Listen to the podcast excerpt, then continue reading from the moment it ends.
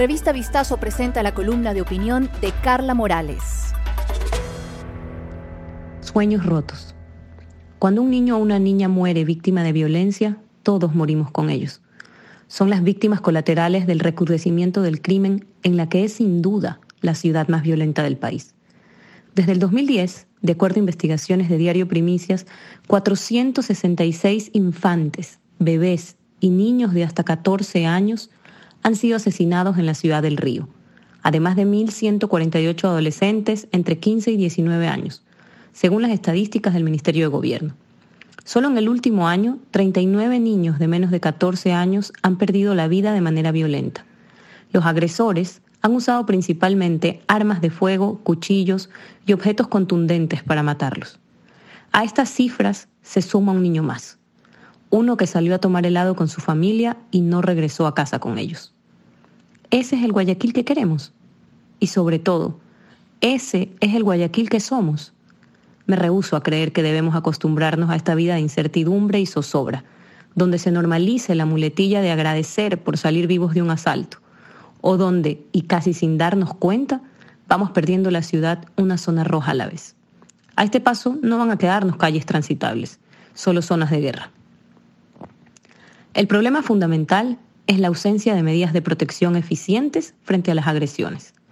El hecho de que los círculos que deberían proporcionar esa protección son justamente los que provocan la violencia. La familia, la comunidad, la escuela o el Estado. Y por último, que estamos huérfanos de una verdadera justicia. Los ciudadanos tenemos mapas de seguridad empíricos.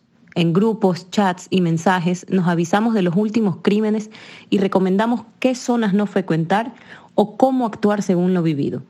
Si bien la vida en comunidad es una fortuna, casi parece que desde hace varios gobiernos estamos por nuestra cuenta a la hora de protegernos y que las autoridades no practican el vivir en sociedad como nosotros.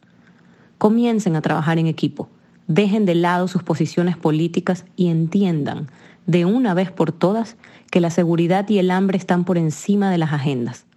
Hoy estamos cosechando lo que años de descuido han generado esto agravado por la crisis derivada de la pandemia y la que se vive en cárceles por el control criminal.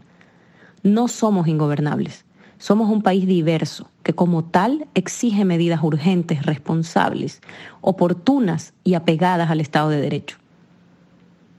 Todos, pero especialmente los niños, niñas y adolescentes, tienen derecho a una vida sin violencia, explotación o abuso de cualquier tipo.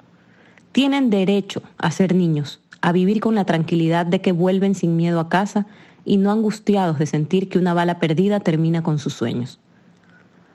Pero ¿cómo soñamos o construimos un país mejor si no podemos ni dormir tranquilos? Estamos hechos de sueños rotos. Escucha todas las columnas de opinión de nuestros articulistas y otros podcasts de Revista Vistazo en nuestros canales de streaming